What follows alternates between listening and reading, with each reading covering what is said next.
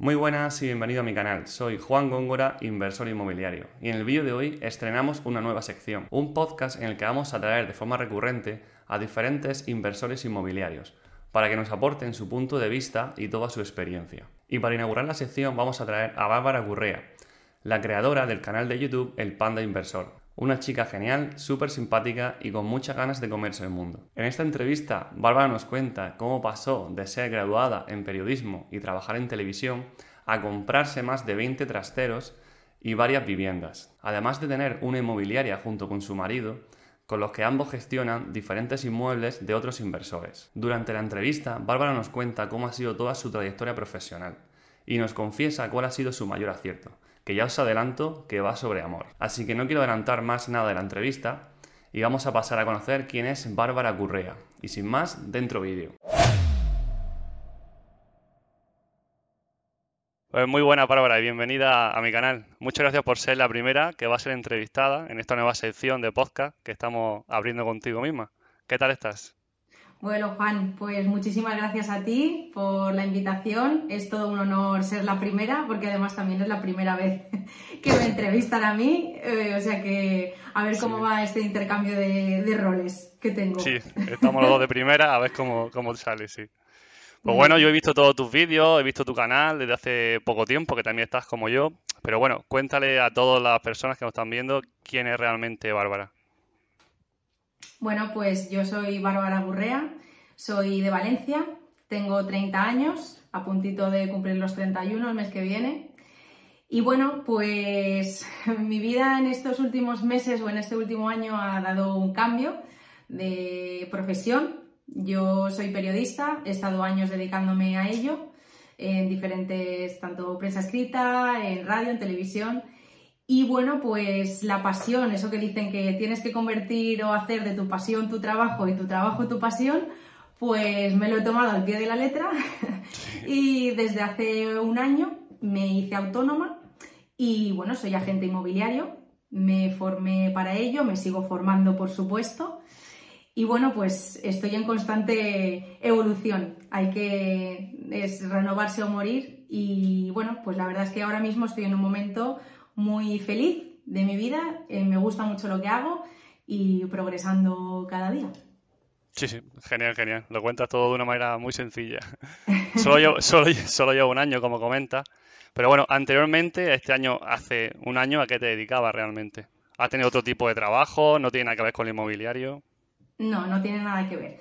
Yo, como, como he comentado, eh, soy periodista, soy graduada en periodismo, terminé el bachillerato y era algo que tenía muy claro. Eh, que siempre había querido ser periodista, pues eh, me gustaba mucho transmitir, comunicar, era muy fan de la radio, de la tele, pero sobre todo eh, me decidí por, por, el tema radiofónico. Siempre me ha gustado mucho pues, la locución, el doblaje, de hecho también hice un, máster, hice dos años de, de, curso, entonces pues todo iba un poco encaminado por ahí, ¿no? por, el, por el tema audiovisual. Y, Querías hacer un poco los pasos de Pablo Motos, ¿no? Quizás, ¿no? Un poco. sí, sí, sí. De hecho, bueno, él también es de Valencia. Claro, claro, por eso. Es de un pueblecito. Y con la radio, televisión. Sí sí, sí, fíjate, ¿no? Es, a ver, en ese mundo es estar en el momento oportuno eh, y bueno, pues te lo tienes que currar mucho, también influye, pues no me gusta decir la suerte, pero también influye la suerte de, de ese momento en el que pilles.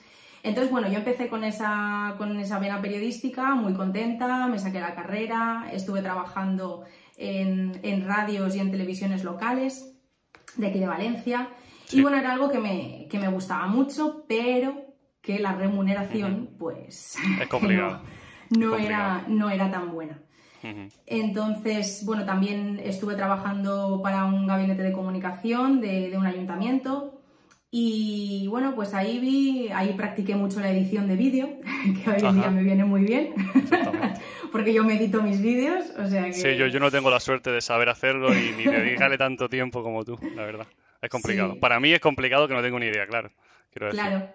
Entonces, eh, bueno, pues entre esa vena comunicativa y demás, fui pasando por diferentes trabajos, pero me di cuenta que no, que no, que no era feliz que no me gustaba lo que hacía, que bueno, yo me había formado, había tenido una formación y, Y bueno, mm, antes de, o estudiando la carrera, yo los fines de semana sí que trabajaba como, como comercial, como promotora comercial. No me hacía falta, sinceramente, eh, el dinero, no trabajaba por eso, sino por, por sentirme un poco realizada, la verdad. Siempre me buscaba yo las, eh, pues eso, algunos trabajillos y demás, y yo veía que el trato, el contacto con el público era lo que a mí realmente me gustaba y donde me sentía muy cómoda.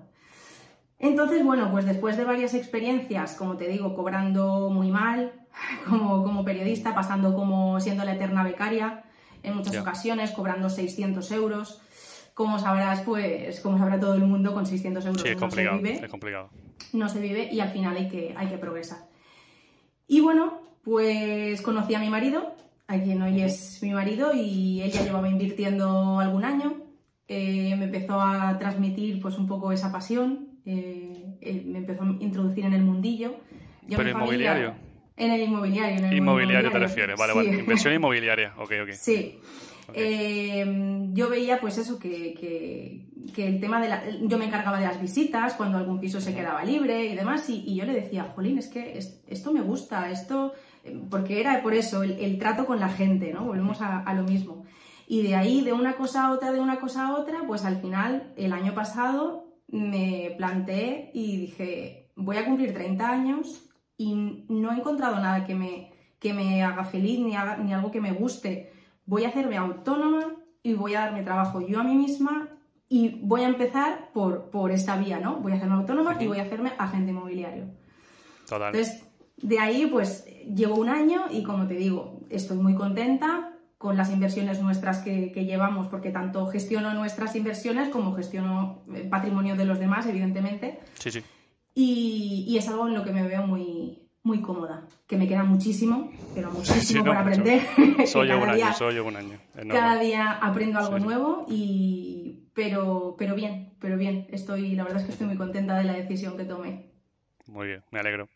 Hace pocas semanas entrevistaste a Sergio Álvarez de Golden Age y tú misma dijiste que Panda Inversor no es solamente inversor inmobiliario, sino que puede invertir donde él quiera, ¿no? Por supuesto. Entonces, ¿invertís, en algo más aparte del inmobiliario o solo centráis en, inmuebles?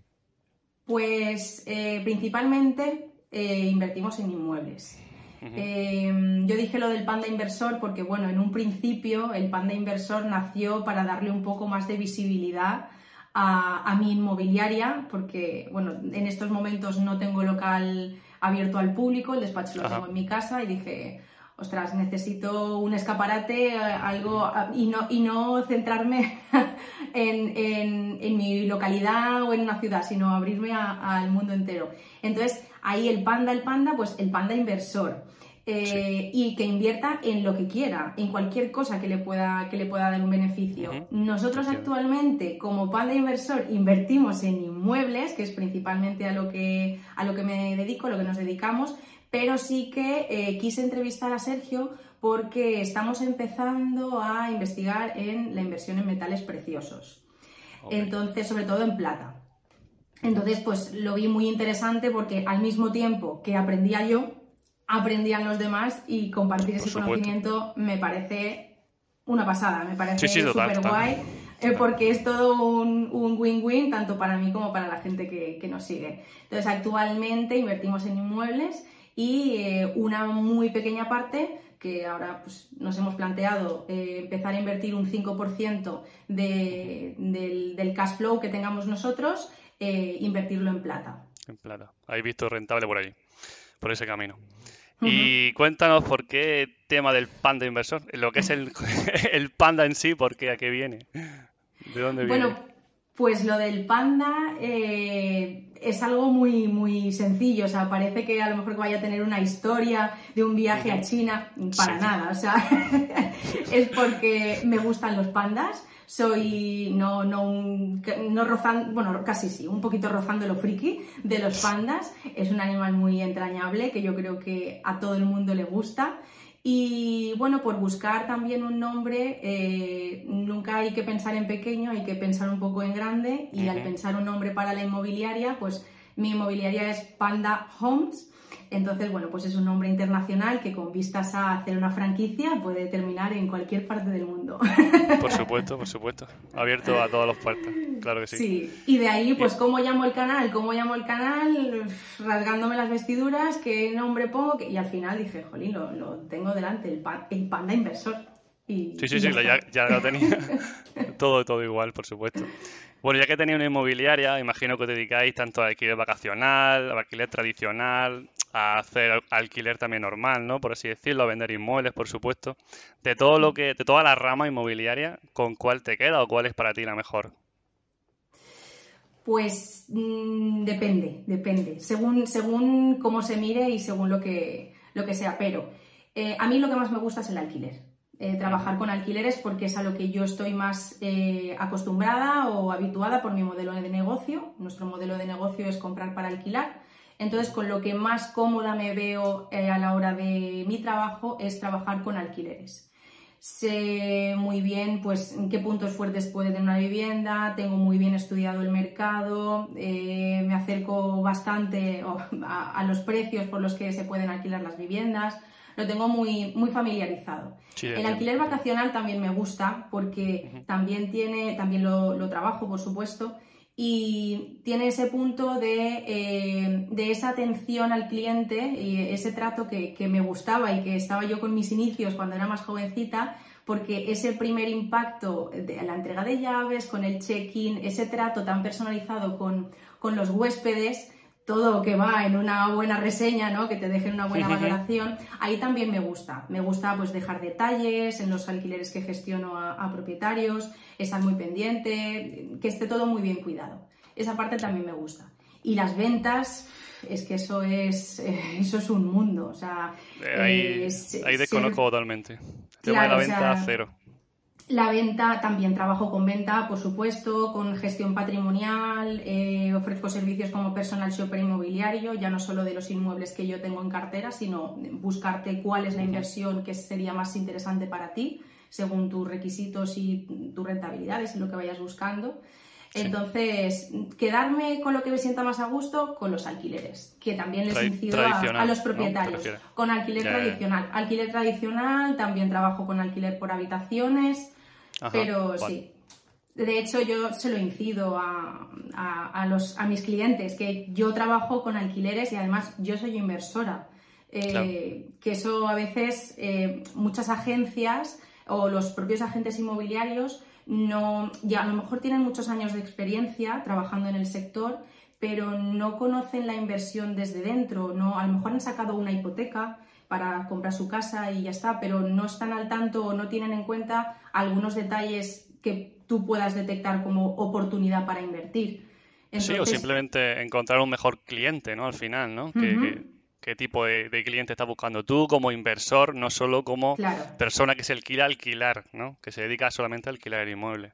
Sí, sí, sí, exacto. Sí. Y ya hablando también de inmobiliaria, que tiene inmobiliaria, hay una eterna duda, ¿no? O una pregunta así muy entre los inversores. ¿Quién tiene la sartén por el mango realmente, o según tu opinión? ¿El que vende o el que compra?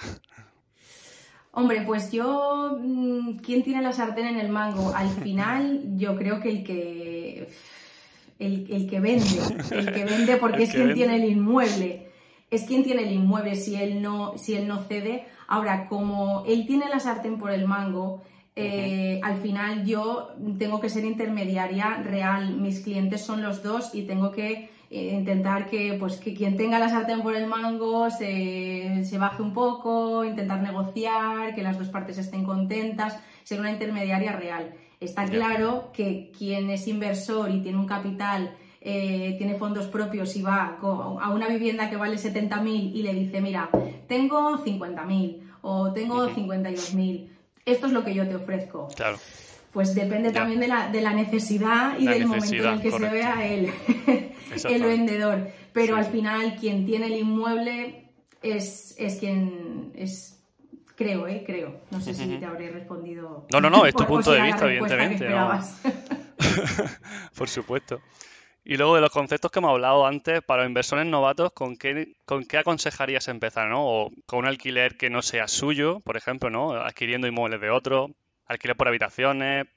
comprando para alquilar, ¿no? ¿Cuál recomendarías tú para empezar así a nivel novato, ¿no? Para no liarse mucho tampoco. Vale. Yo creo que lo más importante antes de, plantearse invertir es eh, tener, tener ahorros, poder ahorrar tener, y tener un buen trabajo. Yo creo que esa es la base. Capacidad formarte, tener un buen trabajo que te permita ahorrar capital para poder destinarlo a lo que quieras. Suena un poco así de, bueno, ya, claro, sí, ya, pero, pero es básico. Hay gente que es que a lo mejor no, no tiene fondos ahorrados, o sea, dinero ahorrado, y, se lanza a invertir y, jolín, hay que pensárselo dos veces. Muchas veces eh, se cuenta lo bonito, lo que esto es súper fácil, hay muchos cursos de esto te lo doy hecho, pero tiene mucho riesgo. Entonces tiene que ser algo que, te permita mantener el mismo nivel de vida que tú tienes, vivir con las mismas comodidades y que eso sea un extra. Entonces, una forma de empezar, eh, bueno, pues si has ahorrado un capital, con muy poquito capital ya puedes acceder a viviendas de bajo coste. Claro, quien quiera empezar, que no se plantee invertir en grandes capitales, en pisos de 100.000, 150.000 euros, porque va a tener que disponer de un porcentaje muy alto de, dinero que, no te va a dar el banco, por supuesto si pides hipoteca y si lo, si lo pretendes invertir con fondos propios, pues vas a tener que ahorrar mucho más.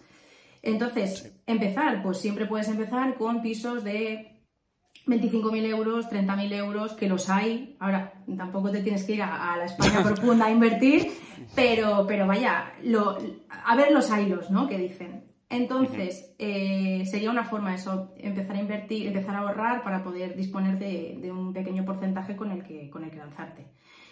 Hay otras opciones, eh, lo que tú dices, de alquilar inmuebles de otros, eh, hacer de, como un intermediario, simplemente llevarte una comisión, que al fin y al cabo eso sería como, como un agente inmobiliario, llevarte unos, unos horarios, pero bueno, ya estás empezando a rodar sin tú tener que comprar ningún inmueble y jugando y ganando dinero con, con el patrimonio de los demás. Sí, pero para eso creo que a lo mejor tienes que tener un poco más de base, ¿no? De conocimiento, quizás, ¿no? Claro, Porque, claro, gestionar 5, 6, 8 inmuebles mm, realmente no es tan sencillo. Claro, sí, por eso digo que la formación siempre es básica, hay que estar en constante aprendizaje. Y luego otra, eh, otros modelos que, como pueden ser el rent to rent, por, por ejemplo, sí, sí.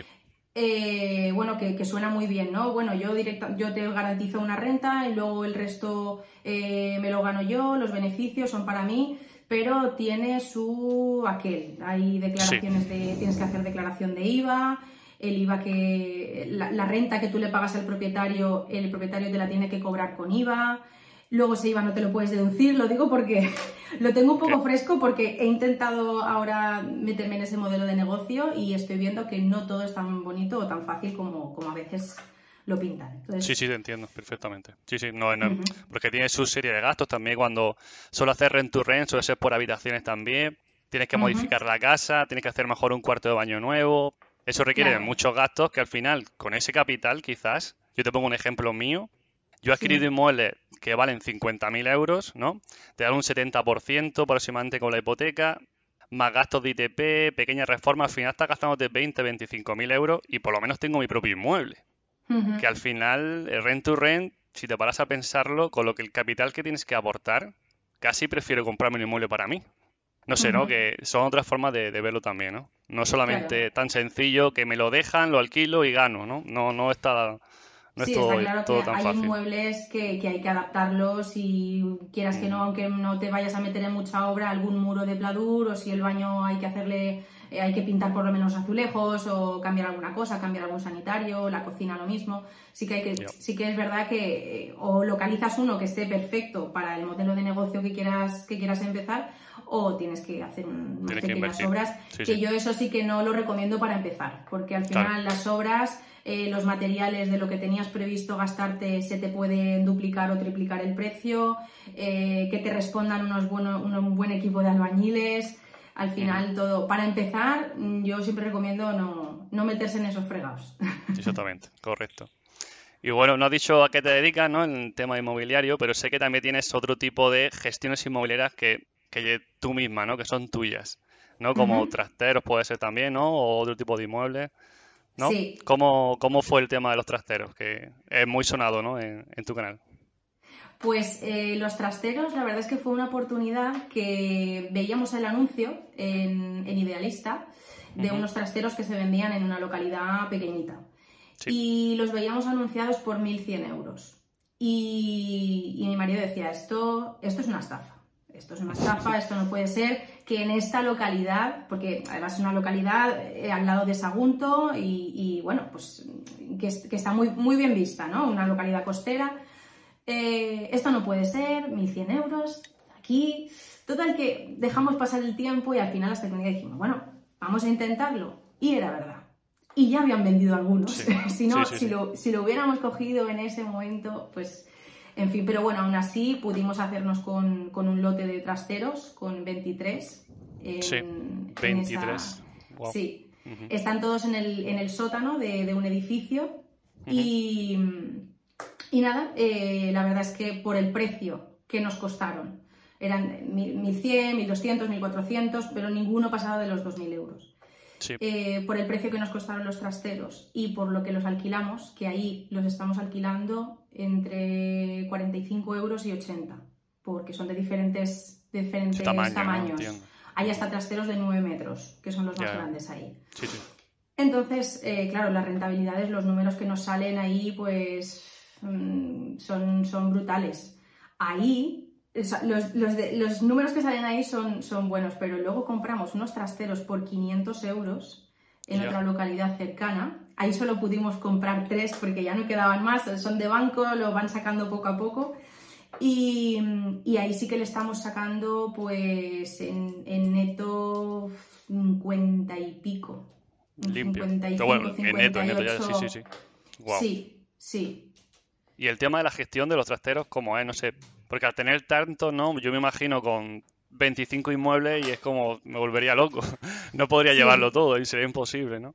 ¿Llevan Sí, tanta eh. gestión como una, como una casa, digamos, o no, no tiene, no tiene nada que ver? Tienen, eh, ti- tiene que ver porque tienes que contactar o la gente contacta contigo eh, igualmente, tienes que ir, hacer la visita. eh, yo- a lo mejor hay gente que dice, bueno, por un trastero pues quedo, le doy la llave y ni se lo enseño porque es un Sí. trastero, pero yo siempre tengo la deferencia de quedar con todos los clientes, con los que me llaman, que están interesados, voy, se lo enseño, que entran y dicen, vale, sí, un trastero de 5 metros, seis met- lo que Claro. esperaba, ¿no? Pero por lo menos, pues eso, ten- tener la, la diferencia de contactar con ese cliente, quedar con él y enseñárselo. Y la gestión, pues hay trasteros que no te enteras de los clientes, que mes a mes el dinero te lo ingresan en cuenta y ya está. Y hay otros, pues, que tienes que ir detrás. Al Como final, un trastero no es una vivienda, la gente no le tiene el mismo aprecio, por así decirlo, o el mismo respeto que le podría tener a un alquiler de una vivienda es algo, es algo secundario, que la gente al final, quien alquila un trastero, pues eh, hay gente que nos lo alquila un año completo o hay gente que lo alquila un mes para una mudanza y lo vuelve a dejar libre y entonces lleva un poquito más de gestión, pero bueno, yo lo gestiono también desde dentro de desde la inmobiliaria y de momento no, no nos va, no nos va mal. Ahora estamos a la espera de la firma de, de unos cuantos más Sí. y ya mm, hacernos con cerca de 50 en total. ¡Guau! ¡Guau, guau! ¿Y puedes con todo? ¿Puedes con los Puede- 50? Vamos, ¿sí? Podemos, podemos, podemos. joder, vale. Enhorabuena, enhorabuena. Enhorabuena. Sí. Vale, aparte de propiedad de los trasteros, ¿tenía algún inmueble más en propiedad? Eh, ¿A qué Sí. lo destináis? Sí, eh, inmuebles en total tenemos seis, seis, vi- seis viviendas. Seis viviendas. Una de ellas es donde vivimos y el resto pues están, están todas alquiladas. Algunas son, un par son propiedad de, de mi marido antes de que nos conociéramos, pero bueno, toda la gestión igualmente eh, la, la llevo yo y la llevamos nosotros. Todas son para alquiler, de, alquiler tradicional, alquiler de larga duración.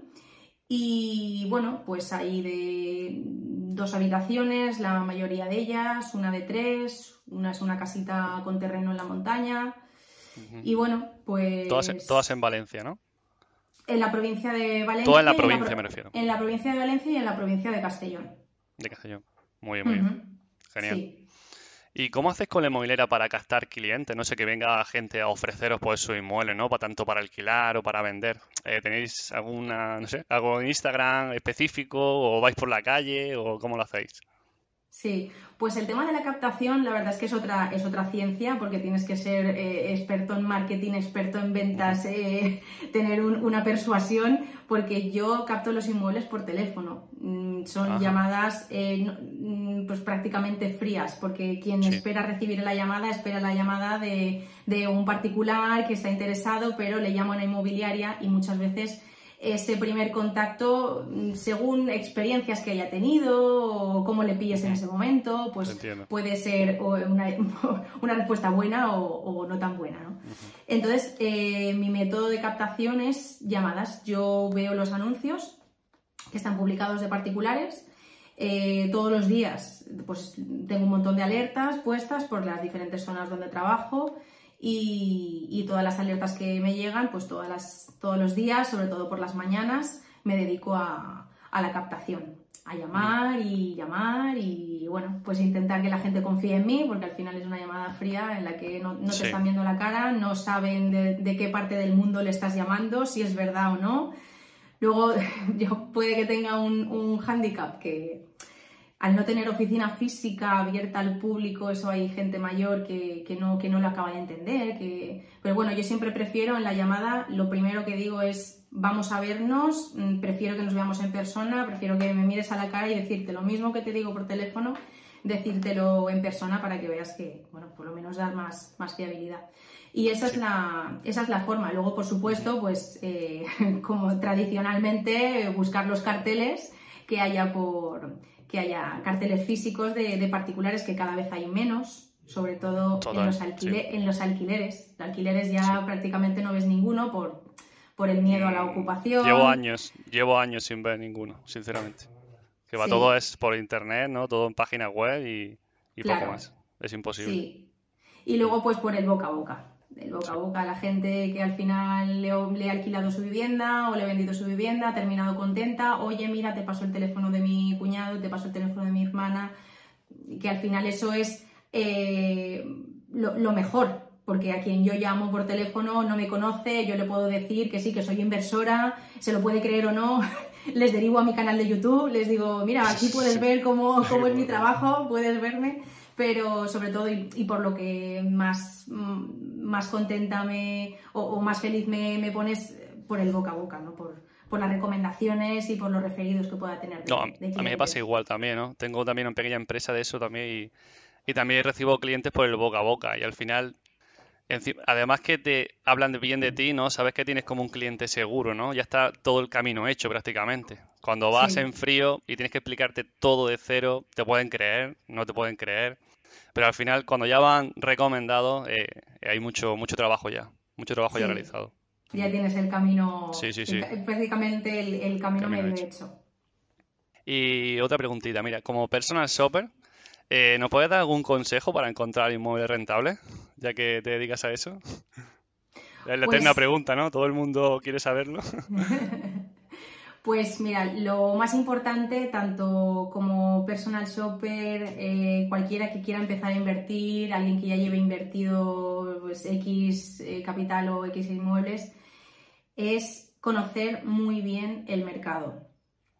Tú no puedes saber si algo es una buena oportunidad o si es una mala oportunidad si no tienes el mercado súper analizado. Mm, lo que recomiendo es muy sencillo. Te puedes poner, como yo hago para captar los inmuebles, te puedes poner alertas en las diferentes plataformas, en Idealista, en Fotocasa, en Pisos, donde tú quieras. Y analizar antes de empezar a invertir cómo están los precios del mercado. te, van a, llegar eh, un, montón de, un montón de alertas de pisos que tú directamente los vas a ver. Al principio no vas a saber muy bien si están a buen precio, si están altos, si ya están a precio de mercado, si es una buena oportunidad. Al principio va a ser un poco perdido, pero antes de lanzarte, hacer ese análisis, comparar y con el paso de, las semanas y de los meses o ese primer mes que ya lleves haciendo ese análisis, ya cuando salte una oportunidad, enseguida la vas a detectar. Pero para eso tienes que tener estudiado, no puedes tener estudiado todo, toda España, es imposible, te tienes que centrar en, en algunas zonas en concreto o en algunas ciudades de las características que tú busques también. Así vas a, vas a centrarte mucho más. Si buscas de dos habitaciones, un baño o tres habitaciones o cuatro, pues centrarte en, en eso para tenerlo súper, pues eso. Sí, sí, totalmente de acuerdo. Hay que, yo, yo en mi caso hago pues mucho la zona, ¿no? Me, me centro mucho quizás en dos, tres barrios concretos y ya yo ya sé, cuando yo veo un precio, ya sé si es caro o barato, ¿no? Porque claro, puedes decir, he visto una casa por 25.000 euros, pero a lo mejor no te metes ahí ni loco, ¿no? No significa que todo que el precio sea lo más recomendable, ¿no? Por supuesto. Y hablando de inmuebles, eh, ¿cuál es para ti la vivienda ideal, ¿no? Para dedicarlo al alquiler tradicional, ¿no? Que es lo que realmente en la mayoría de personas se dedican, ¿no? Si es con ascensor, sin ascensor, dos o tres eh, habitaciones, ¿no? Todo esto. ¿Cuál es para ti el piso ideal? Pues mira, varias de las varios de los inmuebles que, que tengo son de dos habitaciones, un baño y tiene ascensor. ¿vale? Eh, sí que es verdad que el hecho de que tenga ascensor, pues los gastos de comunidad que vas a pagar por esa vivienda siempre van a ser superiores que si mm, tienes una vivienda sin ascensor, que, pues claro, los gastos de comunidad no, van a ser los mismos. Pero vivienda ideal como tal es según el enfoque que tú le quieras dar o, para, para, qué modelo de negocio lo, tengas implementado o te quieras lanzar. Si quieres, si, si tu modelo de negocio es un alquiler por habitaciones, evidentemente no vas a buscar nunca una de dos habitaciones porque por mucho que le des el salón, tres dormitorios se queda un poco, un poco cojo. Pero yo como mi modelo de negocio es comprar para alquilar y tengo más o menos eh, claro el, perfil del inquilino al que, al que me dirijo, que normalmente es pues una pareja eh, o una pareja con algún hijo, o sí que además acepto mascotas en las viviendas, que es algo que le aportas un plus y que siempre puedes eh, pedir un poquito más o a lo mejor de, las viviendas que hay en alquiler en esa zona, pues si la tuya cuesta un poquito más, no hay mucho alquiler eh, que acepte mascotas. Eh, entonces siempre tienes ese plus. Pero bueno, mi vivienda ideal como tal, pues eso, dos habitaciones, un dormitorio, porque más o menos lo que puedo encontrar en el mercado por ese precio suele ser, Suele ser así. Y también... Sí, sí, dime, perdón. y también esas, esas viviendas eh, son seminuevas. Eh, yo intento, eh, también he pillado buena, buena época y buen momento para, invertir en, ellas porque por los precios pues he comprado viviendas seminuevas del año entre 2006 y 2008, de año de construcción, por 44.000 euros, 50.000 euros que están, están muy bien y que se están alquilando por 500 euros. Y luego la, revalorización también es súper importante. Exacto. cuando pasen 20 años, pues prácticamente, bueno, valdrán más, por supuesto, pero no habrás tenido que invertir prácticamente nada en ella. La verdad que ese tema también es bastante importante. No he tenido que hacer reformas porque están bien. En el canal he subido algunos vídeos de, cómo estaban y, cómo están y la decoración que se ha hecho, el homestaying y demás y eso son viviendas seminuevas. Para mí la, vivienda ideal es una vivienda seminueva, de eso, entre 40 a 50 mil euros, que ahora es complicado encontrarla, pero yo busco también en, pequeñas localidades. Vale, vale. También todo un poco, pero siempre de Castellón y Valencia, ¿no? De allí no... ¿Te pilla muy lejos Castellón, por ejemplo, para que nos hagamos una idea? No sé, una hora en coche o... No, una media hora. Media hora, entonces está muy, muy Sí, de todas formas, eh, estas viviendas están en el sur de Castellón. Están prácticamente al, pasar el pie la provincia de Valencia. no de Valencia, ¿no? Cuando te caes de Valencia ya Castellón. Sí, sí, sí. Entonces están, están cerquita, están cerquita. Sí, sí. ¿Y el tema de inquilinos cómo lo lleva? ¿Da mucha guerra o, no sé, te has encontrado alguna casa, pues, peor que otras, como es normal? ¿Algún estropicio te han hecho por ahí? Pues gracias a Dios, de momento he tenido, hemos tenido suerte con, los inquilinos, porque no hemos tenido, hemos tenido solo recientemente algún, algún problema con una casa que, bueno, que sí que es verdad que no se quedó en las mismas condiciones en las que se alquiló, se tuvo que gastar pues, el dinero de la fianza para poder restablecerla y demás, pero bueno, quitando de ese problema, eh, hemos tenido suerte, buenos pagadores y cuidan la casa y de momento, pero sí que es verdad que, bueno, pues ves, ves muchas cosas por ahí que yo también que voy a cada piso, que a lo mejor lo han, lo han dejado unos inquilinos y ya está puesto a punto para el siguiente y entras y dices, eh, puesta a punto. No, es que lo dejaron así. Ostras, eh, hay gente para todo, ¿no? Pero yo. Es complicado, por, por suerte, por suerte, tengo suerte. Hasta ahora lo he tenido. ¿Y para ese, para ese tema haces seguro de impago algo por el tema de vandalismo o algo así? ¿Lo tienes también en cuenta? Pues lo tengo en cuenta para pasarlos por el filtro del seguro de impago. ¿vale? Yo es un servicio que también ofrezco a mis clientes de forma gratuita, si luego quieren contratar el seguro o si no, yo les ofrezco que por lo menos los pasen por el filtro del seguro, que el seguro analice su solvencia económica y ya luego ellos que decidan si contratarlo o no. Yo personalmente no tengo contratado ningún seguro de impago actualmente. Los he pasado a todos por el filtro del seguro, han salido solventes y a lo mejor me la estoy jugando, quién sabe, pero bueno, aquí el que no arriesga no gana. Te entiendo, entiendo. Yo en todo no tengo, no tengo seguro, casi todas sí, pero no todas no, la verdad. Al final, no sé, pues no sé, o te caen más en gracia que a lo mejor como tú dices te equivocas, ¿no? Pero bueno, al final elige momentos diferentes y bueno, aquí vamos. Y luego para adquirir los inmuebles, eh, financia, el contado, porque en mi caso, por ejemplo, a veces cuando he comprado el contado, pues he podido llegar a hacer mejores ofertas o simplemente por decirle al vendedor mm, voy al contado, mm, ha dejado de enseñar la casa directamente, ¿no? Cosa que hasta que no sabía que iba a pagar el contado, mm, no quería que se la comprara, ¿no? Quería seguir eh, mostrándosela a más personas. Entonces, ¿cómo hacéis vosotros este tema? ¿Lo financiáis de ahí, o...? De ahí, la, de ahí la pregunta que me hacías antes de quién tiene la sartén por el mango, ¿no? Exactamente. tú. Exactamente, correcto, correcto. Porque hay mucha alternativa. Al final es muy extenso el mundo inmobiliario, sí. Sí, sí, sí.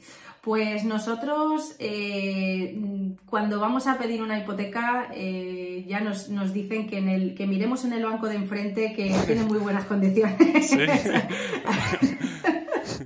tenemos, vaya tope, ¿no? Vaya tope la, financiación. Tenemos la, la CIRBE, la verdad es que eh, a tope, pero sí que es verdad que todas las, todas las hipotecas que tenemos, todas están generando beneficios o por lo menos eh, en el caso de los trasteros, que sí que pedimos un préstamo personal y demás para, hacer esa inversión de un lote grande, eh, actualmente no estamos prácticamente teniendo beneficio, pero en cinco años mm, vamos a, pegar una subida importante.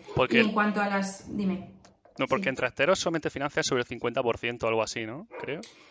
Trasteros es que, eh, eh, como en el caso de los locales y garajes y demás, el porcentaje de financiación es menor, es 40, 50, 60, vamos, muchísimo. Eh, o sea, como mucho. Entonces nosotros pedimos préstamo personal para, para Pero bueno, que todo tiene lo suyo, vamos, todo tiene su parte positiva. si también lo compraste hace un tiempo, que el Uribe está bastante bajo también, habéis aprovechado de eso, y pasan 5 o 10 años ya es cash flow total para vosotros. Así que también por esa parte está bastante bien. Las hipotecas de, las viviendas son hasta hace seis meses o unos meses eran, eran de risa. Eran, hipotecas muy bajitas, de 150 euros, 160, 180. Ahora sí que han subido y ya pasan de los 200. La de, la de 100, teníamos una por 150, 170, me parece que estaba, euros al mes y ahora la tenemos en 250 y muchos. Casi Porque habéis cogido variable. Ha subido, sí. Ah, wow. Sí, tenemos todas las hipotecas en variable menos una que CaixaBank nos dijo, no, no, no, fijo, esa la, esa la sacamos hace, hace unos, eh, a ver, la de CaixaBank me parece que fue el año pasado. Sí, el año pasado, por estas fechas, en marzo. Eh, un poquito más adelante. Mm, esa sí que la sacamos en fijo y nos dijeron, CaixaBank nos decía que sí, que sí, que fijo, fijo y que, no, que no, que variable, que nada, que fijo, si no, no te la doy. Y bueno, pues vale. Entonces es la única que se nos mantiene. pero, Por suerte. Pero vaya, eh, ya te digo, aunque tiene que subir mucho, mucho el Euribor eh, para, que, para que no salgan los números. Sí, porque tampoco, estamos hablando de vivienda de 200 ni 300 mil euros. Estamos hablando más de una hipoteca de 30, 40 mil, 50 mil. Son hipotecas muy pequeñas, claro. El alquiler siempre, quizá incluso si sube un poquito, también sube 50 euros el alquiler y ya se te compensa con, la, con la letra que haya subido, con la hipoteca. Sí, sí, sí. sí. Así que por esa parte no, no hay problema.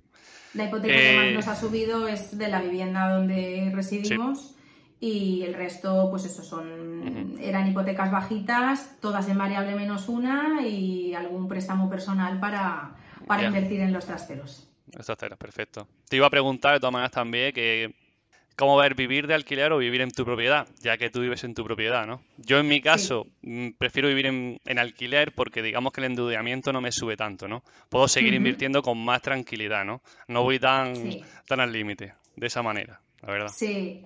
Nosotros vivimos en, una vivienda en propiedad que está hipotecada, por supuesto, y sí que es verdad que nos limita bastante, eh, claro, mm, todo, todo suma, ¿no? Es la hipoteca más, más alta de todas las que tenemos. Evidentemente no invertiríamos, por nuestro modelo de negocio, no invertiríamos en una vivienda así para, alquiler, pero sí que tenemos pensado pues en un medio plazo eh, terminar de arreglar esta casa y bueno, pues ponerla en alquiler y ya nosotros irnos de alquiler. Ahí sí. Ajá.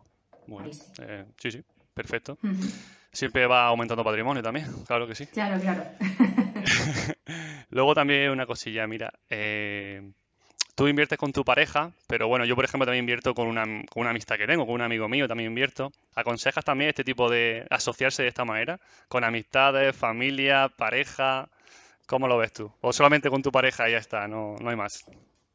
Hombre, cuanta más gente te juntes, pues también menos, menos capital aportas y siempre puedes llegar a, otro producto o, más caro o, a, en vez de comprar una vivienda, pues comprar dos o comprar más, más inmuebles entre, entre todos. Sí, como, como capital sí, pero como asociación, es lo que yo quiero decir. Sí. ¿no? Eh, hombre, es delicado. Ya con tu pareja es delicado porque en mi caso pues yo estoy muy tranquila, pero bueno, pues a lo mejor te juntas, inviertes con tu pareja, eh, te separas y al final todo, luego uno quiere vender, otro no, otro, en fin, historias de siempre, ¿no? Pero, pero bueno, yo creo que a veces eh, los negocios es delicado meter a la familia, a la familia y los amigos de, por medio, pero yo invierto en pareja, entonces... Mm, no, no, puedo mucho más que hablar. No, puedo justificarme mucho, la verdad. Sí, eso depende, sabiendo muy bien con, quién te juntas y con quién te juntas que siempre te vaya a aportar. Que, Yo invierto con un socio nada más y es porque tenemos mentalidades parecidas, ¿no? Todos, pues bueno, ahorramos lo suficiente, nos gusta la inversión y nos hemos juntado para hacer diferentes cosas, pero por ese motivo nada más. Si yo hubiera que una persona que no tenemos objetivos parecidos o que no le gusta el tema de la inversión significa, ¿no? O simplemente por eso, porque no, es que como a ti te va bien, pues me junto contigo a ver cómo funciona. Mm, no. no, no, está, no está conmigo, no está conmigo. Yo, por eh, ejemplo, no, no me he asociado, pero sí, eh, que eh, me he aprovechado de, fondos familiares. por ejemplo, para, una operación yo no llegaba a, sinceramente, fui a pedir un préstamo yo y me pedían unos intereses brutales. Me acababa de hacer autónoma o no, o creo que todavía trabajaba por cuenta ajena. Eh, claro, me ofrecían un préstamo personal al 12, al 14, y yo decía, es que esto, esto es una locura. Entonces hablé con mis padres y les dije, oye, me pasa esto, bueno, pues vamos a ver la forma y sí que hicimos un contrato de préstamo privado entre particulares. Que eso también, para quien no, sea alguien que no, que no lo sabe o que se plantea que su familia, que algún familiar, algún amigo le deje dinero, que es muy importante firmar este, este contrato porque ahora puede no pasar nada, pero dentro de unos años que te haga una revisión en Hacienda y que vean, a ver, este dinero que está aquí en la cuenta, ¿de dónde salió y por qué? Es muy importante hacer el contrato este que no cuesta nada, lo comunicas a la comunidad autónoma competente y al organismo competente y, ya está, y te ahorras de... Y que puede ser al 0%, claro. Por supuesto, eso Claro que no, quiere decir que no un contrato al 2 o al 3 o al 5, sino que incluso puede ser al 0. Claro que la gente mejor se piensa, no es que como tengo que devolverle los intereses, no tiene por qué. Exacto, exacto. Puede ser al 0% interés y luego que no tienes una obligación de pagarlo mes a mes, pues que si un mes no te viene bien o has visto una oportunidad y prefieres ese capital invertirlo en otra cosa, pues bueno, pues oye, que al mes, este mes en blanco, el mes que viene doble, o no, o, no, o estás un año sin pagar y o, nunca lo cobran. Es que es eh, la intención sí que es sí que es darla, ¿no? Y, poco a poco, pero vamos, no que no sea como un préstamo personal o ni como una hipoteca con esa. No es una obligación, no es una obligación. Eh, ¿Vosotros invertís como persona física o como empresa? Es que también es un tema bastante mm, no conflictivo, sino que hay mucha duda al respecto, ¿no? Hasta a partir de, cuántos inmuebles o cuánto capital, ¿no? Hay muchas formas de verlo. Nosotros invertimos como persona física. Eh, hace poco sí que lo hablaba con, una clienta que, es abogada y le, decía, oye, mira, eh, necesito saber esto. Eh, ¿tú, ¿Tú qué opinas o qué me recomiendas? Mm, invierto ya como persona física y todos te dicen lo mismo. Depende. Claro. No, me, no me gusta esa respuesta porque a mí tampoco me gusta que me respondan con depende, quizá, de, no sé, pero es lo que hay. Cada caso es un mundo, eh, la fiscalidad de cada persona, lo que tributa, lo que declara, lo que gana, es, es un mundo. Yo, eh, por lo que he hablado con asesores fiscales y demás, para que me orienten un poco, siempre me dicen, hombre, si tienes una vivienda no te compensa, si tienes cuatro, pues a lo mejor tampoco. Ahora, si ya empiezas a invertir, pues quizá con más volumen de, negocio, mm, sí, que, sí que interesa, pero está, está cogido con pinzas. Eso no, se puede dar yo, una respuesta. Yo invierto también como persona física. Lo, lo que sí he escuchado, por cierto, no para, para poner un matiz a eso, es que quizás si tú tienes un problema como persona física, tienes una deuda importante, pues entonces pueden, pueden quitarte las propiedades. Ahora, si inviertes como empresa, ahí está la, un poco la, trampa, ¿no? Por así decirlo. Sí, todo Quizá como empresa, como SL, pues, en fin, habría que ver muchos matices, como tú dices, pero ese punto también quizás es importante tenerlo en cuenta. Claro, actualmente si inviertes como persona física, pues eh, si destinas, o sea, si inviertes con alquileres, compra para alquilar, tienes una bonificación que recibes de, esos beneficios. Actualmente es un 60, ya lo van a bajar y dentro de, bueno, pues quizá no, no, mucho, dejen de bonificarnos nada porque somos el demonio, los, los inversores y los propietarios para, para subimos, muchos. Subimos el precio del alquiler, por supuesto. Sí, sí, sí, sí, somos muy malos. Entonces, eh, pero claro, eh, como persona física esa bonificación la tienes, como persona jurídica esa bonificación no la tienes, pero bueno, eh, lo que digo, dependiendo del número de, inmuebles que tengas, tienes también otras bonificaciones.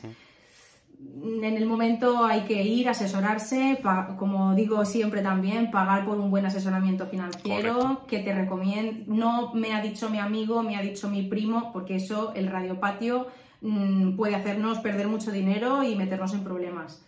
Entonces, pagar con un asesoramiento financiero y ya con los números sobre la mesa, ya decidir si, quieres arriesgar tu patrimonio, como tú dices, pero con esa bonificación, o si prefieres tenerlo más protegido, pero bueno, pues con las particularidades de, una SL. Eh, mira, en mi círculo social, por así decirlo, amistades, ¿no? Familia, decir, por ejemplo, que tengo siete inmuebles o que gano X dinero o que eh, para mí es sencillo la gestión inmobiliaria, ¿no? O que incluso podría vivir de ella sin ningún problema pues a personas le, o le chirría o parece que lo estás engañando o que realmente con, a prácticamente nadie le puedes decir este tipo de cosas, ¿no? Solamente a tu pareja, a tus padres y amigos muy cercanos, ¿no? Que confían en ti realmente, ¿no? ¿Cómo, ¿Cómo opinas tú de este tema, no? ¿Tú hablas también abiertamente de dinero o, o haces como la mayoría de los españoles y nos callamos todo para nosotros mismos? Pues hace unos años sí que tenía un poco ese, ese miedo al hablar de dinero porque, pues sinceramente, en, mi familia no, no, hay esa libertad a, hablar de dinero. Ahora, desde hace un, tiempo y empezando con la inversión inmobiliaria y demás, pues parece ya como que sí, ¿no? Que, nos vamos familiarizando todos a, tener un poco más esa, esa libertad y, no tener ese, apuro o pudor a hablar sobre un tema tabú como es el dinero. Pero sí que es verdad mm, que, lo que tú dices, no sabes muy bien con, quién compartirlo, eh, a quién decirle, pues que tú vas con toda la ilusión, ¿no? De, ostras, pues he invertido en este inmueble, he comprado esta oportunidad, le estoy sacando X porcentaje de rentabilidad porque lo estoy alquilando, por tanto... Y hay veces que según con quién hables y cómo se lo cuentes, a lo mejor está pensando, y, y este, y, sí, sí, pero porque Claro, y a lo mejor no te dice lo que piensa, pero, pero luego, pues a lo mejor no te lo dice a ti, pero se lo dice al otro amigo, oye, este me, menudo que se está, que se está lucrando de, cobrarle un alquiler alto a los demás, el que este cuánto dinero tiene y este de dónde lo saca. No sé, hay muchísima envidia financiera. Sí, de, envidia que te vaya bien, vamos, simplemente. De no alegrarte por, por lo que está progresando eh, tu amigo, tu familiar eh, no, siempre ir con, la puntillita, ¿no? Eh, eh, aquí este país es un país de envidiosos y bueno, pues mm, no hay más que ver con cuando hayas comentado en cualquiera de tus vídeos que te va bien, que quieres compartir tu experiencia y que te ha salido bien y lo quieres compartir con los demás y habrás tenido comentarios, como tienen todos, de gente envidiosa, gente que, te desea lo peor del mundo, eh, que ojalá te, crujan a impuestos y se te quiten las ganas de invertir. o sea, eso es, está a la orden del día, pero eh, en este tema y en cualquiera. Entonces, Todo lo que no sea trabajar 10 o 12 horas en un trabajo normal mm, está mal visto. Tú no puedes estar en tu casa invirtiendo, no puedes, eso no, no existe. Sí, Sí, entonces también pues hay que, cuando empiezas en este mundillo tienes que ver también a quién le puedes contar esto, a quién le puedes contar tus inversiones, quién se va a alegrar por ti y a quién directamente ni hablarle sobre el tema porque te dicen que eres un pesado, que estás siempre con lo mismo, que, que, eres un flipado, que bueno, simplemente me va bien, quiero compartirlo con los demás y, quiero mostrarte que, estoy feliz y a, y a muchos les jode. Y es así. Totalmente totalmente. Y la verdad que, bajo mi punto de vista, también el tema del canal o, poder hablar libremente, ¿no? De, realmente de las cosas que siente, también es un propósito por ello, ¿no? Porque, porque realmente es que no puedes hablarlo prácticamente con nadie, ¿no? Y el expresarte, pues, las, ideas que tú tienes, ¿no? Cómo ves tú esta rentabilidad o cómo podrían mejorar ciertas personas, ¿no? También el canal es una puerta abierta, ¿no? A, a, poder contar todo lo que te dé la gana y, y realmente, pues, que digas lo que quieras, ¿no? Sí, sin ir más lejos, ¿no? no tiene sentido. Es tan fácil, es tan fácil como quien, a quien le llega tu contenido y no le gusta, que lo salte. Exactamente. Pero hay mucha gente, a, mí me ha pasado con gente que, comenta y, que está en contra de, la inversión y está en contra de los propietarios y está en... Pero ¿y qué haces viendo este contenido? ¿Por qué te, porque te, estás, te hierve la sangre viendo este contenido? Ponte un vídeo de recetas o ponte a, algún youtuber que, que hable de, cosas que te gusten. Pero no es contenido para ti. No, no te hagas mala sangre, tío. A mí me va bien. Lo siento porque te moleste. pero entonces sí, pero también como vivimos, yo no sé, después de, la, de la pandemia eh, del COVID, la gente está a la que salta, la gente está muy, es muy susceptible, muy irascible, que enseguida salta con cualquier cosa. No sé, yo creo que en vez de ir para adelante, vamos para atrás. Es complicado, complicado. Sí. Bueno, hablando ya, hablando de cosas más mejor, más interesantes, que esto nos cabrea un poco. ¿Nos podría decir cuál ha sido tu mejor acierto en, el, en inmobiliaria, en la inversión inmobiliaria? Aquella, aquella, aquella inversión que, que tengas siempre en la cabeza y que estés contenta con ella. Pues mi mejor acierto inmobiliario eh, fue conocer a mi marido. Puede sonar así muy cursi, pero, pero la verdad es que sí, porque si no lo hubiera conocido, si no hubiéramos hecho todo lo que hemos hecho y, y estuviéramos construyendo el patrimonio que estamos construyendo, no podría estar hoy aquí, ni hablando contigo, ni compartiendo con la gente. Pero bueno, yendo un poco más a lo material y dejando el romanticón, em, yo creo que el mayor acierto ha sido la inversión en, los, en los trasteros puede parecer que por tan poco capital, por tanto, o sea, por 30 euros, 40 euros De, renta de alquiler, pero es que los números son muy... Son, muchos piquitos, ¿no? exacto. Sí, que a lo mejor son 30, 40, 50 euros, ¿no? Que al final son muchísimos euros, ¿no? Son muchos picos, poco a poco. Claro, y como te digo, ante, ahora tenemos un préstamo personal que, vamos muy ajustados con, con, los beneficios, prácticamente no estamos ganando nada con los que pedimos un préstamo personal, porque hay otros que sí que los pagamos al contado. Pero, pero bueno, mm, de momento yo creo que esa ha sido, es, es una buena inversión. Estupendo, me alegro. Y evidentemente, por contra, ¿cuál ha sido la peor inversión? Claro. si tienes alguna mala, si tienes alguna que no estés tan contenta o que quizás estés, pensando en venderla, quizás para adquirir otro inmueble o lo que sea. Sí, pues mira, el peor por los pelos no ha sido el peor de verdad ni se ha llevado a, su fin. Em, vimos un inmueble en Sagunto, era una, vivienda, una casita de, pueblo, em, por 26.500 me parece que estaba, 26.500 euros muy jugoso, muy llamativo, vamos a verla. Bueno, al parecer tenía algún problema en un tejado, como que había habido alguna gotera y demás. Nos lanzamos, damos las arras, eh, pedimos un préstamo personal para ello porque era tan poquita la cantidad que no nos financiaban para una vivienda, porque sí, hay un importe mínimo para, hipotecas y demás. Eh, pedimos el préstamo personal y nos da por antes de la firma, acercarnos a la vivienda y hablar con los vecinos. Oye, esta vivienda que lo vamos a comprar, que somos los nuevos vecinos, que tal y que cual, y ya la gente nos miraba un poco diciendo, madre mía, y ya empezamos a ver cosas raras y algún vecino de al lado, no, no, es que no habéis visto el tejado, el tejado está completamente, claro, veías por delante cómo estaba, pero por detrás el tejado que baja no había manera de verlo porque estaba en una zona que aunque subieras de calles o no se podía ver. Entonces, claro, tenía un problema brutal. Estaba el ayuntamiento metido por medio, con urbanismo, eh, estaba declarada como una habitable, bueno, en fin, historias. Y claro, nos habían vencido las arras y contactamos con Aliseda, me parece que, era, y bueno, hicimos un escrito diciendo lo que pasaba, que no, no metiendo mucho el dedo en la llaga, pero era prácticamente, o sea, era un vicio oculto, porque no se veía ni, ni, tenías forma de verlo. Eso sí, el precio era muy económico, que por ahí podían haber salido diciendo, claro, es que esto no te lo vendo por este precio si está bien. Pero hay que decir todas las cosas, ¿no? También, ¿no? Lo bueno y lo malo, claro. Entonces, eh, por poco, por muy poquito, no nos metemos en un fregado importante, porque hubiéramos tenido. Pero no está habitable. No está habitable.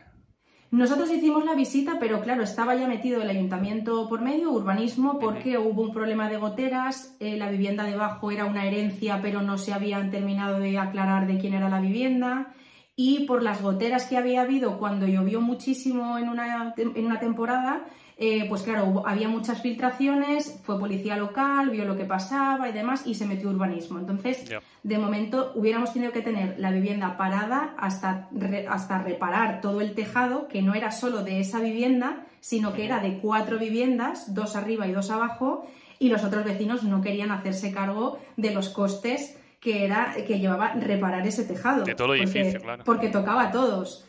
Entonces hubiéramos tenido un montón de tiempo la vivienda parada, más el coste de, tirar abajo todo el tejado, más esperar que el ayuntamiento nos diera el beneplácito de poder eh, poner en alquiler ya la vivienda y poder tenerla en buenas condiciones. Pues bueno, bueno, por lo menos no surgió, no salió y, ya está. Lo importante, de todo se aprende, ¿no? De todo se aprende, de todo se aprende. Hay como que hablar con los vecinos. A veces se aprende, a veces se gana, ¿no? Sí, es muy importante hablar con los vecinos porque tú, pues eso, puedes ver una oportunidad, pero puede tener algún vicio oculto, algo que tú no llegues a ver, por mucho que vayas con un arquitecto, a lo mejor hay algunas cosas que, que o que no se puedan apreciar o que no hay que hablar. Es, es algo que parece muy, muy tonto, ¿no? Y muy de, de, cotilleo y de tal, pero ellos viven allí y saben bien lo que hay. Tú acabas de llegar y no tienes ni idea. no, no puede estar en todo, con todos los ojos. Es imposible, es imposible verlo todo. Eh, ¿Sagunto, por lo que comentas, que está de moda ahora o...? hay algo, hay algo ahí que, que, no sabemos los demás y estáis todos invirtiendo allí como locos. Pues también el chico que también entrevistaste hace poco también, ah, se me ha olvidado el nombre. Néctor. Néctor, Néctor, exactamente. Sí. También invierte bastante allí, ¿no? sí. la suerte de ser medio vecino, ¿no? O lo que sea. Sí, sí, sí, sí. Además, eh, majísimo. Eh, sí, la verdad es que Sagunto es una, es una zona que, bueno, es una ciudad de mm, casi 70.000 habitantes entre el núcleo de Sagunto, la, la zona antigua, y la zona de la playa, que es Puerto de Sagunto. Sí. Entonces, em, claro, salió una noticia que iba a venir una, que se iba, iban a montar una gigafactoría de baterías de grupo Volkswagen. en esta zona en un parque industrial y demás. Eh, salió la noticia, luego salió que no, luego ya que sí, hay muchos fondos de por medio, eh, europeos, nacionales, en fin, hay muchos intereses mezclados por ahí. Y parece que sí que, se, sí que va para adelante y que ya están en marcha con, esta, con esta planta. Entonces, claro, va a traer pues mucho dinero a la zona, va a traer mucha gente que venga a trabajar, gente que busque vivienda, que necesite y la gente se ha vuelto literalmente loca. Loquita, ¿no? Eh, sí, sí, sí, sí, Los precios de la vivienda se han disparado. Los precios de alquiler también, pero sobre todo la vivienda, lo que antes había decente o medio decente, ha volado y lo que antes a lo mejor estaba por 40, 50, ahora está todo por 80. Ya, que no es rentable, ya, no ya deja de ser rentable. Sí, evidentemente. Sí, sí. Entonces, bueno, pues eh, como Sagunto se, ha puesto un poco más caro, pues claro, todas las localidades de, esa, de ese alrededor de, Sagunto, en un radio de, pues eso, mm, no sabría decirte, 20 kilómetros, a lo mejor 15, 10, 15, a lo mejor un poquito más cercano, pues claro, también no han subido todavía tanto como pueden llegar a subir. Porque es una zona que si la gente quiere comprar en Sagunto por el tema de Volkswagen, pero está muy caro, pues siempre va a ir un poquito más. Sí, sí, claro, es la ley de demanda. claro, hacia afuera. Entonces, son zonas que eh, se puede comprar todavía, pero que también se van a revalorizar mucho. Entonces, quien tenga, quien, quien compre pensando siempre en esa revalorización y teniéndola muy en mente, pues también es una, es una buena oportunidad. Y ahí estás tú metiendo la cabeza, entiendo, ¿no? En todo, en toda la área, digamos, ahí a tope, a ver si consigue. Sí, sí. Yo, yo, personalmente en Sagunto eh, o en Puerto de Sagunto no tengo ningún inmueble todavía, todavía. Pero sí que por pueblecitos alrededor de Sagunto, no por esto de la Volkswagen, pero sí que las inversiones son eh, alrededor a unos 10-15 kilómetros como mucho de, de Sagunto. Sí, sí, te entiendo, te entiendo. Muy bien, pues que espero que vaya bien por la zona y que, y que se revalorice, ¿no? Que siga, que siga así. Que no, que no perdáis el ritmo. Y una pregunta que me gusta mucho a mí, que la he visto muchas veces. Ahora que, que, sabes lo que sabes, ¿no? Con todos los años que llevas de experiencia, ¿no? Con todo lo que has vivido, ¿qué cambiarías, ¿no? En estos últimos años para mejorar en el presente? Evidentemente, pues, no, conocer a tu marido no sería una respuesta. pues eh, haberme haber abierto la mente un poco antes, porque antes estaba muy, tenía muy en la cabeza que tenía que dedicarme a lo que había estudiado, sí o sí. Un poco, pues también por la presión familiar, tus padres han hecho un esfuerzo, una inversión en ti, en tu formación y estaba muy obcecada en eso. Si realmente me hubiera especializado en lo que a mí me gustaba, pues me hubiera formado antes, hubiera tenido más rodaje para ahora ser mejor también, por ejemplo, en las ventas o en marketing digital o tal.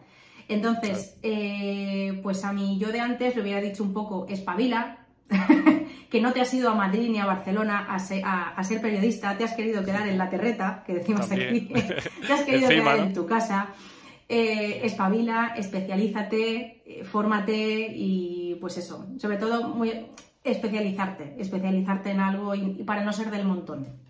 Porque la, opción B de haber dado el salto quizá a Madrid o Barcelona no, esa, no, existía, ¿no? Esa opción, ¿no?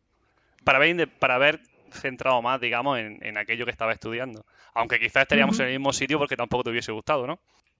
Tampoco tiene por qué, tampoco tiene por qué, ¿no? Puede ser, nunca, nunca sabes lo que te va a deparar la vida, pero sí, en ese momento yo estaba muy bien en casa y con mis padres y no me quería ir y tenía aquí mis amigos y mi pareja y, entonces nada, no, no, me, no me planteaba irme, no, no quería irme. Prefería trabajar, conformarme, que ahí está, tenía mi, mi, prefería no salir de mi zona de confort, de estar en mi casa eh, con todo ya hecho y, pues eso, no, no aspirar, no aspirar a más, conformarme con un sueldo de becaria o conformarme con trabajar en una tele local cuando a mí lo que me hubiera gustado es trabajar en una radio nacional o Eh, bueno, sí, sí, sí, entiendo. Conformarte con, poco, no tener, eh, pues eso, vistas a, superación y a, ser alguien. Te entiendo, entiendo. Y mira, hay muchas personas que nos siguen, bueno, o que nos seguirán, o que siguen a, otros YouTube, ¿no? Que, tienen muchos más seguidores. Pero que entiendo que hay muchísimas personas que, eh, siguiendo a este tipo de personas, pero que no llegan a dar el salto, ¿no? O que les da miedo, o que tienen mm, incertidumbres, ¿no? Quizás a la hora de comprarse un pequeño inmueble para alquilarlo, ¿no? ¿Qué consejo les darías para que por fin dieran el salto, ¿no? Dieran ese paso que, les falta para, pues, para lanzarse, ¿no? Y, empezar poquito a poco a obtener pequeños ingresos pasivos, ¿no? ¿Qué les darías tú, qué consejo les darías para que terminan de lanzarse? Que se formen mucho antes de dar ningún paso. Que no es solo todo lo que reluce, que como decía al principio todo tiene su riesgo y que se formen, que pregunten a quienes saben más que ellos, que van a ser muchos. Hay que ser muy humilde en esto. Puedes ir de listo y te puedes pegar una hostia tremenda de la que te arrepientas durante muchos años o incluso, incluso tu vida. Toda la vida, toda la vida, sí, sí, total. Eh, todos sabemos de algún caso de alguien que invirtió en un mal momento y que lo ha ido arrastrando durante muchos años, eh, estando en listados de NASNEF, eh, de morosos, de que no les dan ni una tarjeta de crédito. Entonces, sí que es verdad que hemos pasado y estamos pasando ahora con los intereses como están y con el Euribor y demás, pero hemos pasado por un buen momento para invertir. Hay que mm, descubrir y estar atento a esas ventanas de oportunidad para poder invertir en un momento correcto y si no es un buen momento, pues eso, aprovechar para formarse, para ahorrar y cuando sea el buen momento, lanzarse y, a por ello. Sí, yo pienso que siempre, entre comillas, siempre buen momento, ¿no? Si no es por unas circunstancias, serán por otras, ¿no? Pero sí, sí, sí. Cuando quieres dar el paso, lo das. Porque yo cuando tengo algo de liquidez y digo voy a comprar un piso, se compra, ¿no? Porque evidentemente no es piso, no espero el piso perfecto o no espero la oportunidad perfecta, porque quizás nunca llega. Al final, parálisis por análisis, como suele decirse, es lo que para mí, ¿no? El, el, desgaste que tiene la mayoría de las personas, ¿no?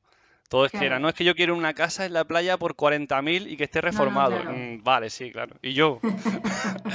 y yo también, yo también, ¿no? Sí. Yo, también. por, ejemplo, en lo, que, en lo que me fijo mucho cuando, cuando compro un inmueble es en el... Eh, por, nuestro, por nuestra forma de invertir es en el cash flow que nos, que nos genera, en algo inmediato.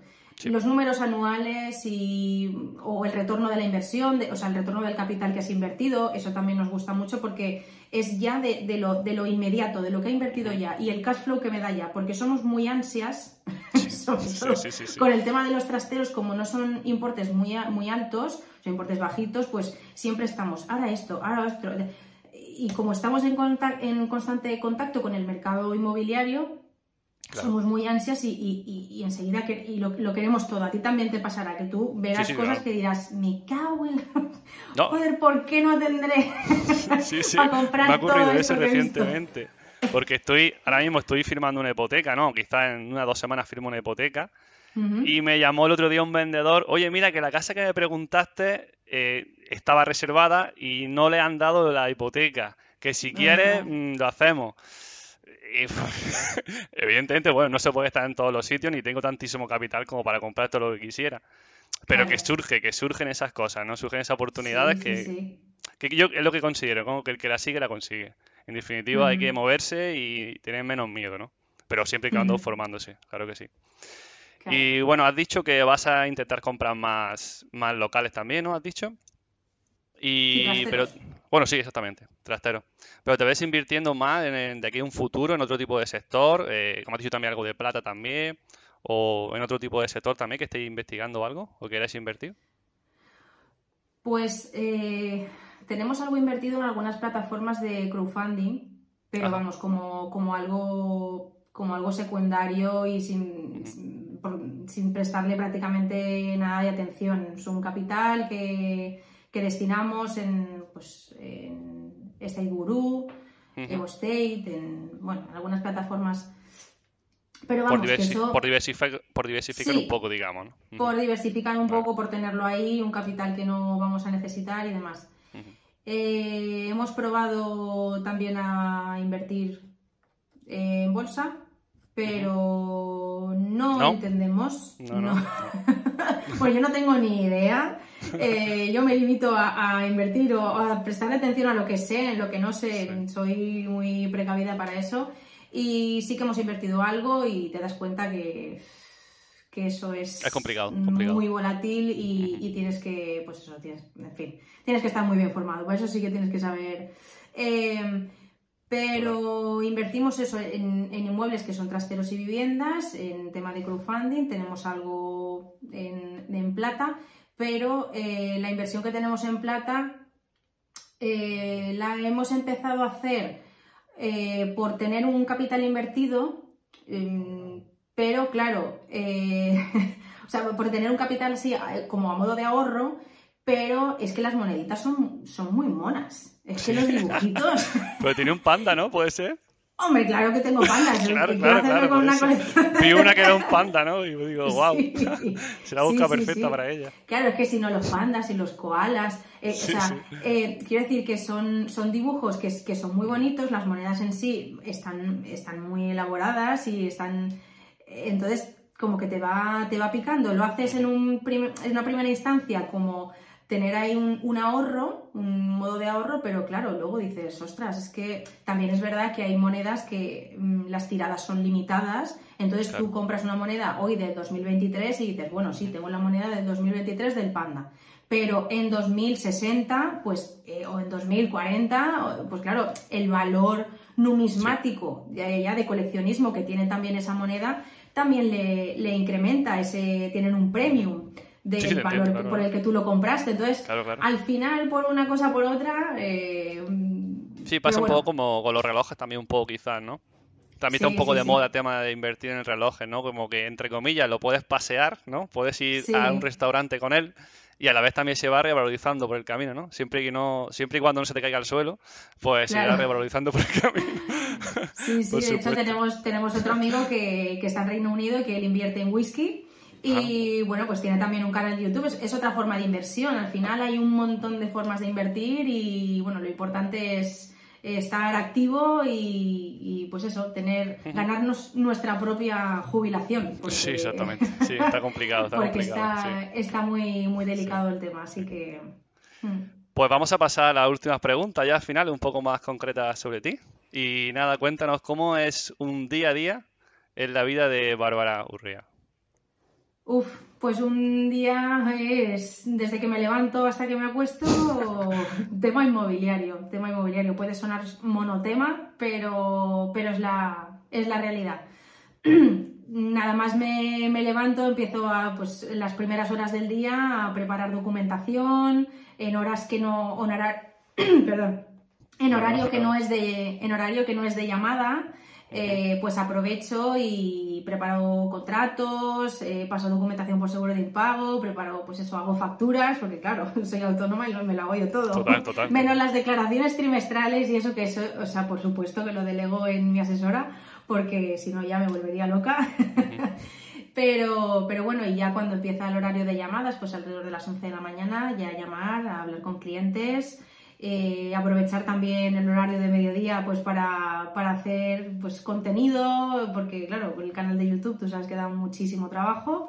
Sí, parece que no, pero demasiado, demasiado. Sí, entonces pues en vez de aprovechar las horas de, para echarme una siesta, pues a lo mejor preparo una entrevista o hago algún short o algún reel y bueno, y por las tardes sobre todo es el horario cuando la gente normalmente puede hacer visitas a los, a los pisos, pues pues entonces aprovecho para hacer visitas. Pero la gente me dice, ¿y tú cuándo acabas? Digo, cuando se pone el sol, en invierno digo, pues ahí le sumas dos o tres horitas más. Yo termino cuando, yo termino cuando me regaña mi mujer, yo ya termino. digo, ya cuando, es verano, cuando es verano, eso que se hacen de noche a las 10 de la noche, eh, entonces ahí ya, madre mía, ahí ya todo el día.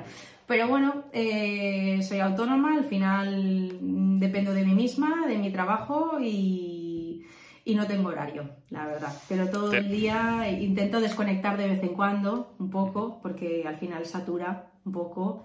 Pero, pero como es algo que me gusta, pues la verdad que no, no, no me molesta, no me molesta. Te entiendo, te entiendo, te entiendo. Perfecto. Pues, ¿qué personas te han inspirado para llegar hoy donde estás hoy en día? Como...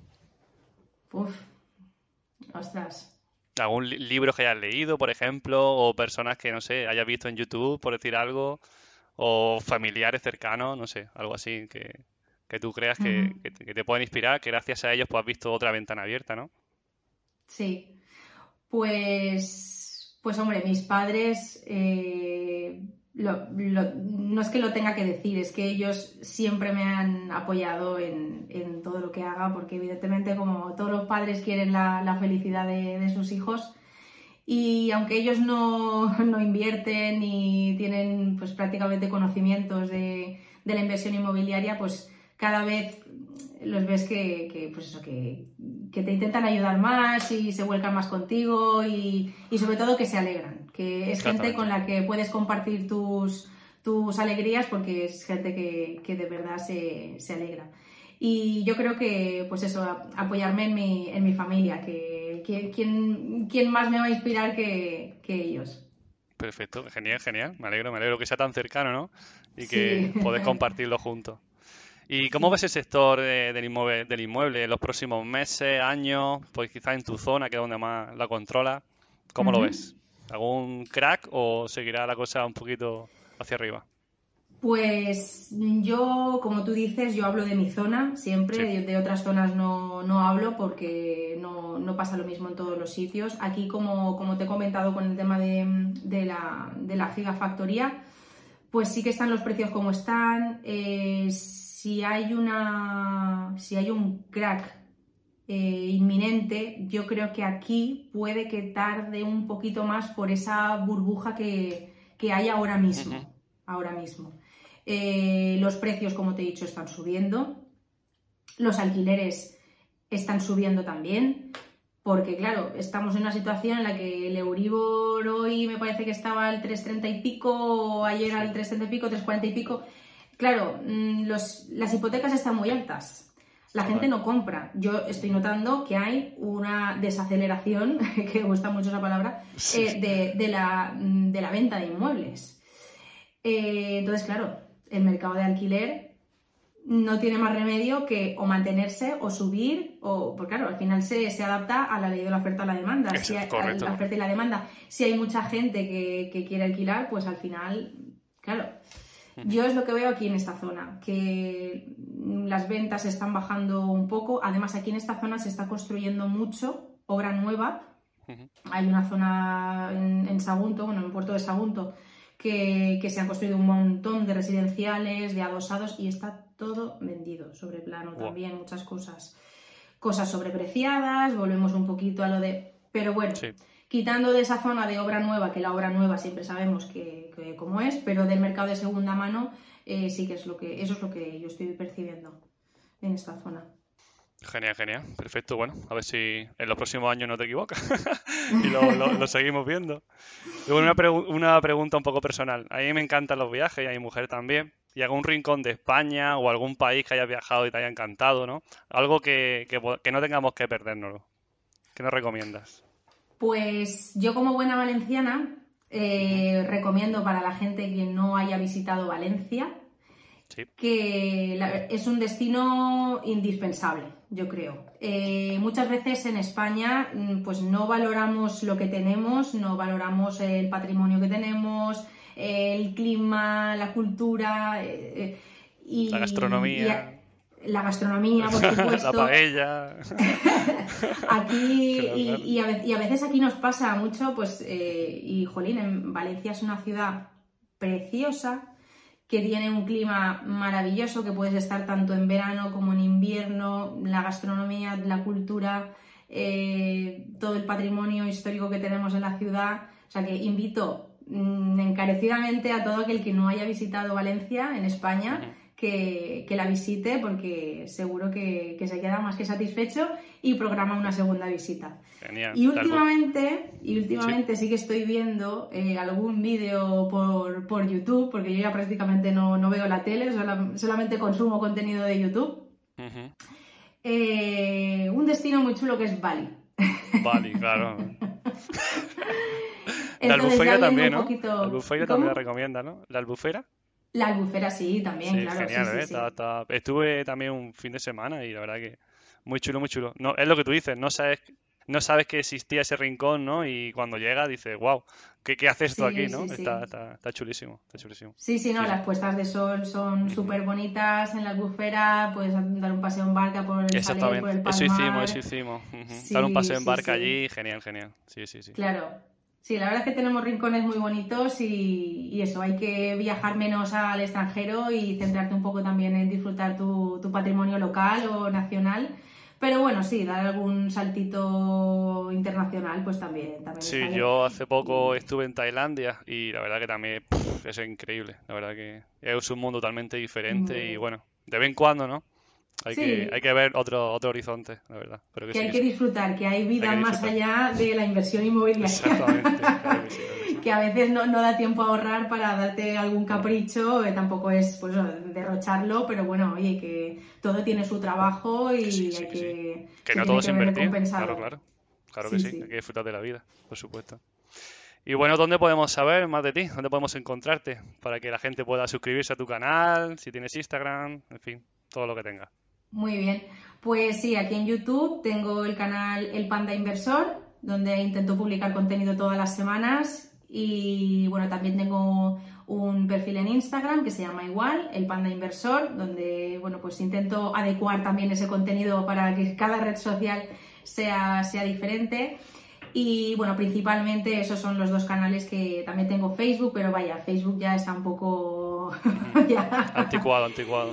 que, vaya para abajo, la, tengo, tengo una página abierta, pero vamos, donde principalmente puede encontrarme la gente es en YouTube como el Panda Inversor y en Instagram como el Panda Inversor. Bueno, y también con la inmobiliaria Panda Homes. Ahí estamos, ahí estamos. Si queréis, Si queréis invertir en, en Valencia. en Valencia, en Castellón, bueno, en cualquier parte que yo os pueda echar una mano con asesoramiento, con lo que necesite la gente, pues pandahomes.es y ahí pues están mis inmuebles, el correo de contacto y lo que necesiten. Sí, dejaremos todo eso en la descripción del vídeo, seguro que alguien llega por allí. Bueno, ¿algo más que añadir, Bárbara? No, ¿Alguna cosita más, que quiera preocupar? Pues nada, entonces... Pues, Juan. Perfecto, entonces mira, como última pregunta, eh, quería hacer como un pequeño reto, ¿no? Para seguir creciendo en el canal. Y es que me recomendaras algún tipo de inversor inmobiliario, de lo que se trata el canal, que, pueda traer aquí y, que sea de interés para la gente que quiera verlo. ¿A qué me recomiendas? Pues mira, le voy a pasar el testigo a quien fue mi invitado de honor y como primer entrevistado en mi canal en la sección de entrevistas Panda, que es Néctor Bonaque. Bonaque, Inversiones es, su, su perfil. Y bueno, Héctor, pues estoy segura de que te puede aportar y le puede aportar a, tus seguidores información súper interesante. Él está muy especializado en alquiler por habitaciones y es un crack. No, no, te, puedo decir otra cosa. Me viene súper bien porque estamos reformando una casa con, con, el socio que te he comentado antes para destinar de alquiler por habitaciones. Realmente vamos a empezar de cero con ese, con ese tema, ¿no? Así que me viene súper bien para preguntarle mil, mil cosas que, seguro que me ayudan bastante. Que sí. Seguro que sí. Pues hemos llegado hasta el final, nada más. ¿Qué tal? ¿Te encuentras bien? ¿Todo te ha parecido bien? Muy bien, ha sido, ha sido un placer, he estado súper a gusto. Espero haberte respondido bien a todas las preguntas, no haberme ido mucho por los cerros de Úbeda, que a veces me voy. Te explicas súper bien, y igual que en tus vídeos, lo haces todo muy, muy ameno y muy gracioso, la verdad que sí. Muchísimas gracias por haber estado aquí, ¿vale? Muchas gracias a ti, Juan. Nos Venga, mucho éxito con las inversiones. chao. chao. chao.